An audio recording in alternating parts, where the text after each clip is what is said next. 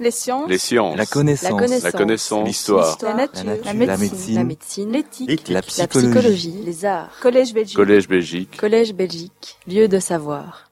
Ok. Donc, ben, c'est un sujet euh, dont on pourrait parler pendant des heures, euh, voire pendant euh, toute la journée, voire pendant tout un colloque. Euh, bon, euh, mon- titre fait référence d'un côté à la thèse de la désannexion de Penmalmedy défendue par le comité de politique nationale et d'un autre côté à des publications des milieux révi- révisionnistes qui voyaient en ce rattachement à la Belgique comme, euh, rattachement à la Belgique comme une injustice. Donc, dans un premier temps, euh, ma contribution retracera différents arguments avancés en faveur et en défaveur de cette annexion, enfin plutôt en faveur, hein, euh, avant et pendant les négociations à Versailles.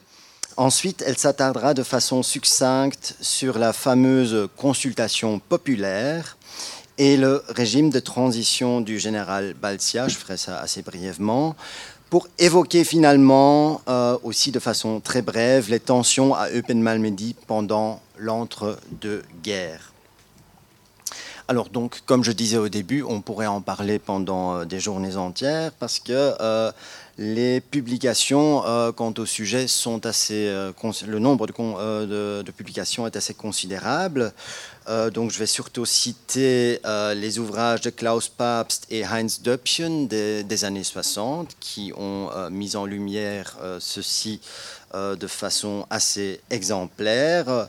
Viennent ensuite en 1980 euh, les travaux de Manfred Joachim Hensle qui revient sur ce rattachement et qui va surtout parler de, des négociations de rétrocession qui vont marquer euh, la deuxième moitié des années 20. Euh, et puis au milieu des années 80, Kurt Fanjul, il nomme euh, très bien un de ses ouvrages, Die annullierte Annexion, donc l'annexion annulée. Un des rares ouvrages en langue française est celui de Roger Collinet. Et euh, l'année passée seulement, euh, l'historien irlandais Vincent O'Connell s'est intéressé à nouveau au sujet en dépouillant euh, d'autres archives encore et en mettant une lumière légèrement différente sur le sujet. Voilà.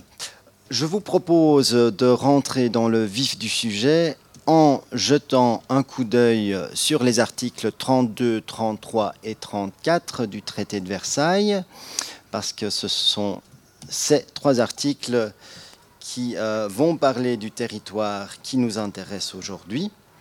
Alors, euh, l'article 32 nous dit L'Allemagne reconnaît la pleine souveraineté de la Belgique sur l'ensemble du territoire contesté de Morsnet, dit Morsnet neutre. L'article 33. L'Allemagne renonce en faveur de la Belgique à tout droit et titre sur le territoire du Morsnet prussien, situé à l'ouest de la route de Liège à Aix-la-Chapelle. La partie de la route en bordure de ce territoire appartiendra à la Belgique. Ceci concerne donc Morsnet, on y reviendra. L'arti- L'article 34 nous dit L'Allemagne renonce en outre en faveur de la Belgique tout droit et titre sur les territoires comprenant l'ensemble des cercles, Kreise de Eupen et Malmedy. Donc Malmedy s'écrit normalement sans accent, c'est pour ça que j'ai rajouté le SIC. Pendant les six mois qui suivront la mise en vigueur du, pré- du présent traité, des registres seront ouverts par l'autorité belge à Eupen et à Malmedy. Et les habitants des dix territoires auront la faculté d'y exprimer par écrit leur désir de voir tout ou partie de ces territoires maintenus sous la souveraineté allemande. Il appartiendra au gouvernement belge de porter le résultat de cette consultation populaire à la connaissance de la Société des Nations dont la Belgique s'engage à accepter la décision. Donc je vais montrer une carte pour que ce soit plus clair, surtout pour ceux qui ne connaissent pas très bien le, territoire. Donc euh, la, carte montre très bien la, région euh, de Penn au nord, euh, puis Malmedy dans un vert un peu plus clair parce que c'est la partie plutôt francophone et Saint-Vite. Et tout en haut, vous voyez un petit triangle blanc qui correspond à Morsnet neutre. Voilà.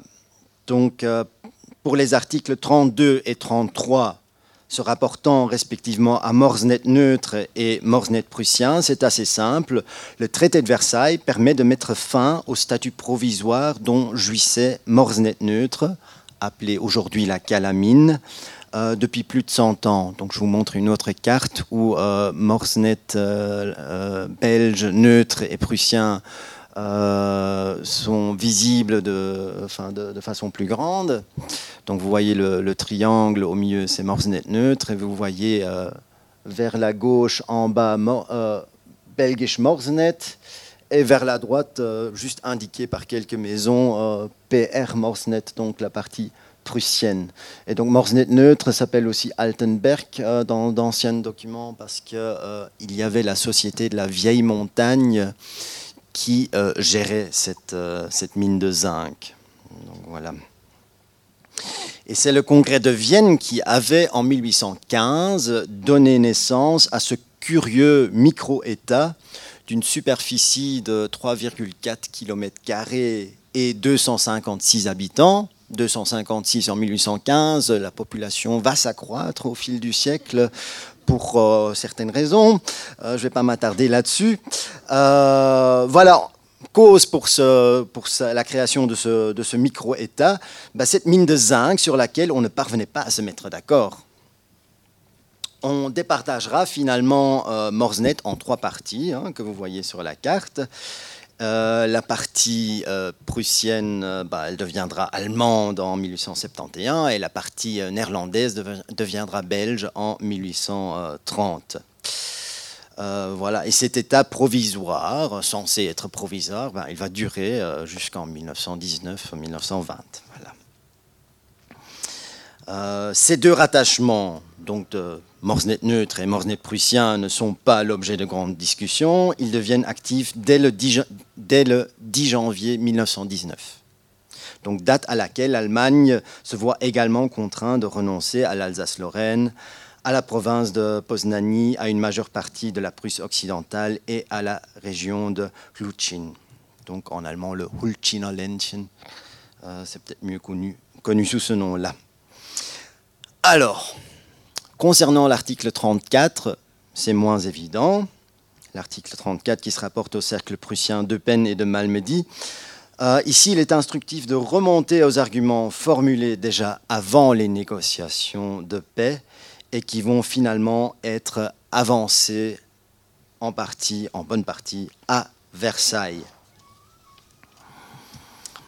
Alors, la frontière entre les provinces belges et la Prusse telle qu'elle fut redessinée au Congrès de Vienne est déjà l'objet de critiques au milieu du XIXe siècle au sein du jeune État belge. Donc on aime bien euh, au XIXe siècle se projeter dans le passé pour trouver des arguments historiques euh, et pour se trouver une identité nationale forte. Euh, je n'ai pas besoin de m'attarder là-dessus.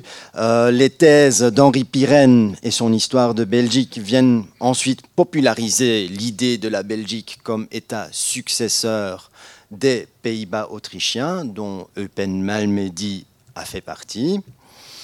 Et dans ce contexte apparaissent par-ci et par-là quelques mentions de ce territoire limitrophe que certains verraient bien intégrer et, entre guillemets, euh, retourner dans l'État belge. Et certains ne craignent pas de faire une parallèle avec l'Alsace-Lorraine, perdue par la France en 1871. Donc, citons comme exemple le journal des tribunaux qui mentionne en 1910 explicitement notre Alsace-Lorraine, où se trouveraient des frères de race et de langue exilés et emprisonnés en Prusse. Donc il est évident que l'auteur pense ici en premier lieu aux 10 000 Wallons malmédiens, mais en accord avec la neutralité de l'État belge, aucune revendication officielle n'est jamais formulée. La violation de cette neutralité par l'armée allemande en août 1914 et plus de quatre années de guerre viennent changer cette situation et ravivent les rêves d'annexion dont Eupen Malmedy n'est qu'une petite partie. Prenons le 15 avril 1915, le ministre des Affaires étrangères rédige une note destinée aux diplomates belges qui récapitule les, revendications territoriales belges en cas de négociation de paix. Il s'agit essentiellement de, rectifier les injustices des contrats de 1831 et 1839. Et concernant Eupen-Malmedy, Saint-Vite, mais aussi des cantons de Schleiden et Cronenbourg, on formule uniquement une demande prudente applicable en cas de démembrement de l'Empire allemand.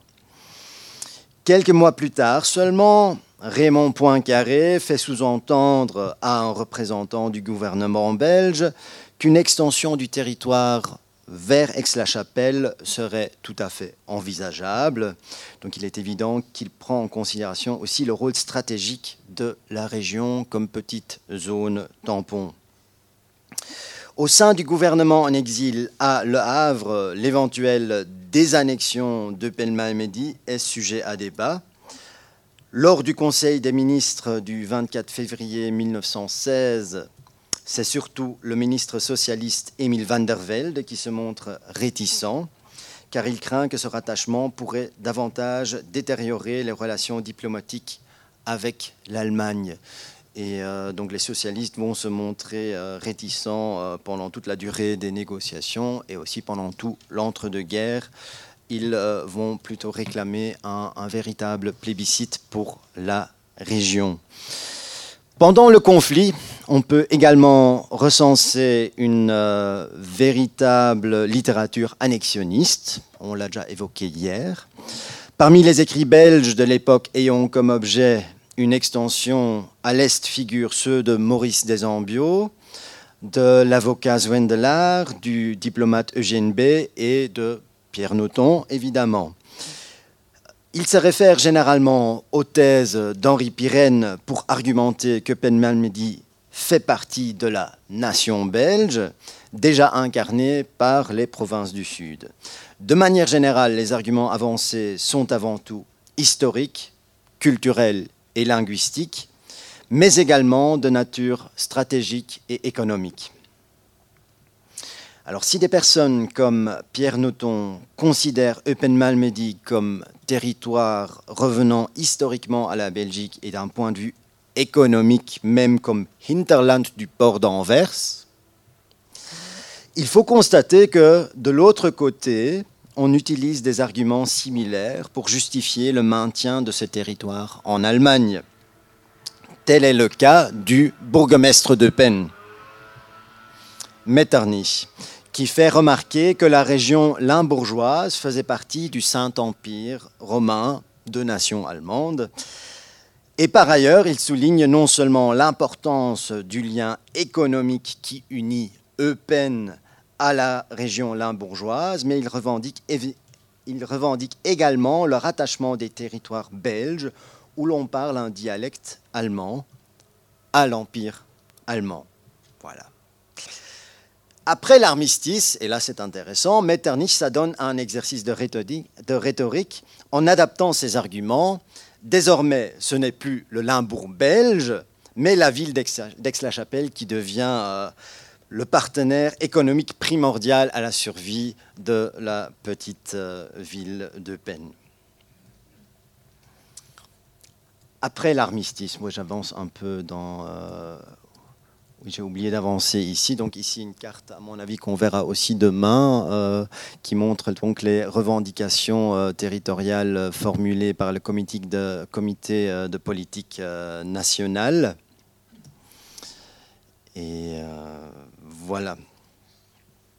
Donc après l'armistice, euh, donc dans le contexte de l'immédiate après-guerre, il faut signaler la création euh, du, politique national en décembre 1918, qui, à travers une déclaration comptant euh, pas moins de 275 000 signataires, fait raviver les rêves d'une grande Belgique en récupérant des territoires perdus en 1839 voire déjà en 1815. Et donc c'est à ce moment-là qu'on fait circuler cette, euh, cette fameuse carte.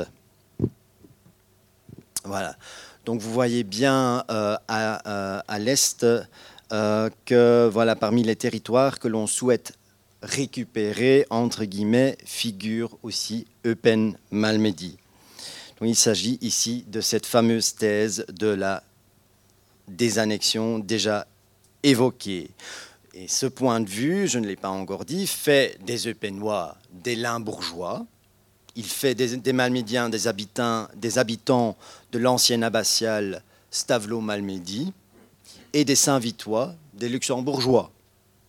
Donc ainsi, euh, ce point de vue est clairement à l'origine de l'expression consacrée canton rédimé.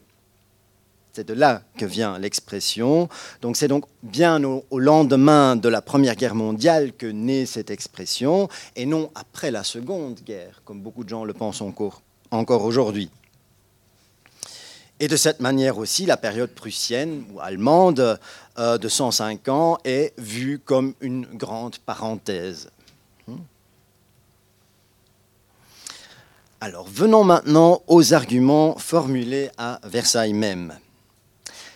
Les revendications que Paul Immense dépose le 17, euh, le 17, janvier 1919 au nom du gouvernement belge à Paris sont largement fondées sur la déclaration du CPN.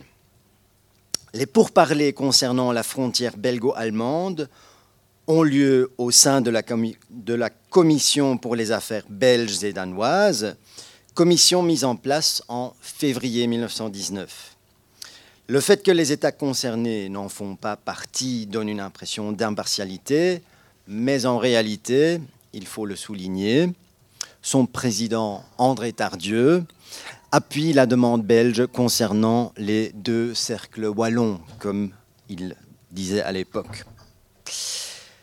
La délégation belge arrive également avec des arguments historiques dans les bagages, avec une cohorte d'experts à l'appui. Car cette délégation est constituée non seulement d'hommes politiques, de diplomates et de juristes, mais aussi de trois historiens. On l'évoquait hier. Leur devoir est de soutenir les revendications belges en se basant sur le Congrès de Vienne et les contrats signés par la Belgique en 1839. Ces historiens vont donc défendre la thèse de la désannexion de Penmalmedy.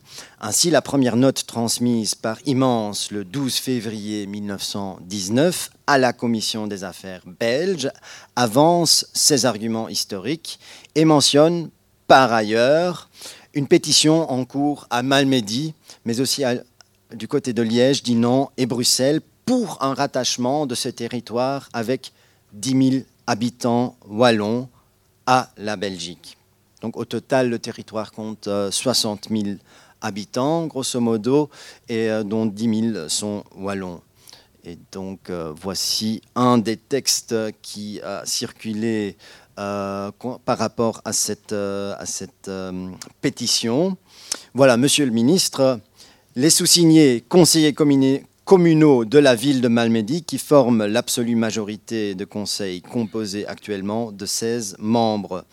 Considérant que la ville de Malmedy n'est prussienne que depuis 1815, qu'elle a été détachée en ce moment des départements belgiques sans consultation aucune de ses habitants et contre leur volonté, que la victoire de la Belgique et ses alliés marquent l'heure de rompre des liens qui la rattachaient à un pays étranger, émettent le vœu de voir le Congrès de la paix désannexer, donc désannexer purement et simplement la Wallonie malmédienne signée par, euh, euh, donc, euh, par le, le Conseil. Pardon ça, date de début 1919. Je n'ai pas la date exacte du document. Donc c'est un peu plus tard que janvier. C'est un peu plus tard que janvier. La, pétition est en cours en janvier, mais ce document-ci euh, date d'un peu plus tard. Euh, elle, est, elle, est, invoquée pendant la, pendant la conférence. Non, ce document n'est pas lu pendant la conférence, mais on fait référence à la pétition. On fait référence. Dans les débats, on fait référence. Donc, comme je disais, donc, euh, dans la première note transmise par Immense le 12 février 1919, donc il en parle. Voilà. Euh, une autre trace euh, de cette pétition se trouve également dans un article de Gustave Charlier, paru en janvier 1919 dans la revue Le Flambeau après avoir euh, retracé euh, l'histoire du malheureux petit pays euh, de, Malmedy, on a presque envie de pleurer, donc je ne m'attarde pas là-dessus. Sous le joug prussien, le romaniste et historien de la littérature termine avec, avec les mots suivants, que, oui, que je n'ai pas sur la présentation. Maintenant que l'occupation anglaise vient briser leurs chaînes et desserrer leurs baillons, nous attendons de ces enfants perdus de la Wallonie qu'ils nous disent en toute sincérité leurs sentiments et leurs aspirations. Ils ont déjà, assure-t-on, commencé de le faire. Tant mieux, car si vraiment ils sont restés nôtres au service de l'étranger, ce nous, euh, sera une grande joie de leur faire place au libre foyer belge pour les y accueillir fraternellement. C'est une petite anecdote. Hein. Sur base d'arguments culturels et linguistiques, on tombe relativement rapidement d'accord sur le rattachement de la partie wallonne du Kreis de Malmedy, donc qui correspond aux communes actuelles de Malmedy et Wem. Et pour la partie germanophone de ce Kreis, l'argument décisif sera le rôle stratégique du camp militaire d'Elsenborn plutôt. Car derrière les coulisses, André Tardieu reçoit les instructions d'un officier du deuxième bureau qui voulait voir enlever à l'Allemagne la gare stratégique de Zurbrot, le camp d'Elsenborn et euh, le contrôle sur le plateau de l'Eifel, qui ont tous les trois servi à une concentration euh, des troupes avant l'invasion de 1914. Pour le Kreis de Pen, la délégation belge avance la thèse de la désannexion que l'on vient renforcer avec l'argument économique de la proximité avec euh, la mine de Morsnet neutre.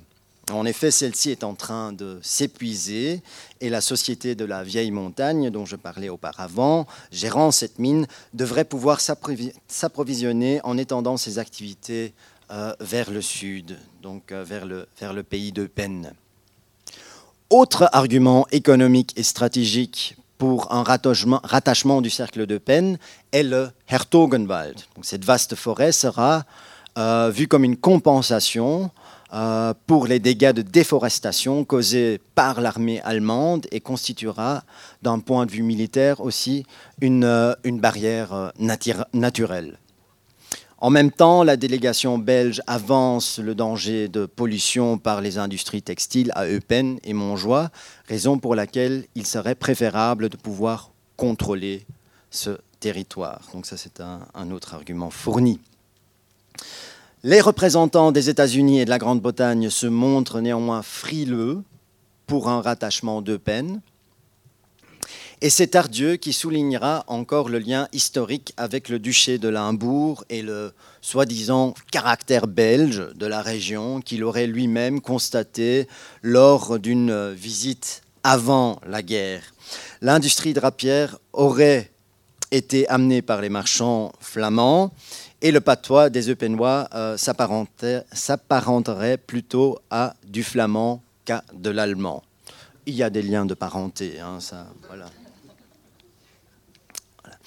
En avril, Immense est informé par le Conseil suprême que la Belgique obtiendra les deux Kreis d'Eupen et de Malmedy. Et ce sont finalement les arguments stratégiques et économiques qui auront avant tout convaincu la délégation américaine, concernant Eupen avant tout. Le président américain Wilson réclame un plébiscite pour Eupen-Malmedy. Et c'est ici qu'apparaissent des tensions entre le désir, d'un côté, de faire respecter le droit d'autodétermination des peuples, et de l'autre côté, la volonté d'octroyer une compensation territoriale en guise de réparation à la Belgique. C'est cette tension et l'influence de la délégation française qui expliquent les modalités uniques de l'article 34 du traité de Versailles où il est question d'une consultation populaire constituée de deux listes publiques dans lesquelles les habitants s'opposant au rattachement à la Belgique peuvent s'inscrire. Donc c'est un, un, vote négatif et pas secret. Hein, soyons bien clairs là-dessus. Euh, car les membres de la délégation française, avant tout ardieux, craignent qu'un véritable plébiscite, comme il est prévu en Silésie, à Schleswig ou encore en Prusse orientale, serait en défaveur des intérêts belges et français aussi. Alors une deuxième curiosité concernant ce référendum négatif est le fait que l'État belge est chargé de l'organisation de celle-ci. Donc c'est l'État belge qui est chargé de l'organisation de, cette consultation populaire. Ainsi, les commissaires des districts d'Eupen et de Malmedy ont commission deux tâches, deux tâches pas vraiment conciliables. D'un côté, intégrer la population au sein de leur nouvelle patrie, et de l'autre côté, s'assurer du bon déroulement de la consultation populaire. La Société des Nations est uniquement chargée de prendre connaissance euh, du résultat et de prendre la décision finale sur base euh, donc, euh, des résultats de, de, cette consultation. Les critiques ne se laissent pas attendre, aussi bien en Belgique qu'en Allemagne. Euh, donc en Belgique, ce sont à nouveau les socialistes qui élèvent la voix. Louis de, Brucker, Louis de indique que ce n'est là que la parodie d'une garantie démocratique. Et le POB, comme je l'ai dit auparavant, défendra d'ailleurs jusqu'en 1933 le projet d'un véritable plébiscite. Toute protestation allemande, je ne vais pas m'attarder là-dessus, pas aller dans les détails, est rapidement rejetée. Euh, seule la demande que ce soit la SDN qui devrait surveiller la consultation populaire est retenue dans un premier temps, mais le Central Committee on Territorial Questions n'appliquera pas ce changement et l'Allemagne se voit contrainte de signer le 28 juin 1919 le texte tel que vous l'avez lu. Ainsi, cette consultation populaire entre dans l'histoire comme Scheinabstimmung, comme petite farce, comme petite farce belge et comme comédie et caricature. Bon, et je vois que je n'ai pas euh, le temps de parler un peu de cette consultation populaire proprement dite, mais je pense que dans un certain sens, j'en ai dit assez. Et euh, je vais laisser, on posera des questions par la suite, on peut en débattre pendant encore une heure euh, après si vous voulez. Voilà. Bon, merci pour votre attention. Les sciences. La connaissance. La connaissance. L'histoire. La, nature. La médecine. L'éthique. La, psychologie. Les arts. Collège Belgique. Collège Belgique. Collège Belgique. Lieu de savoir.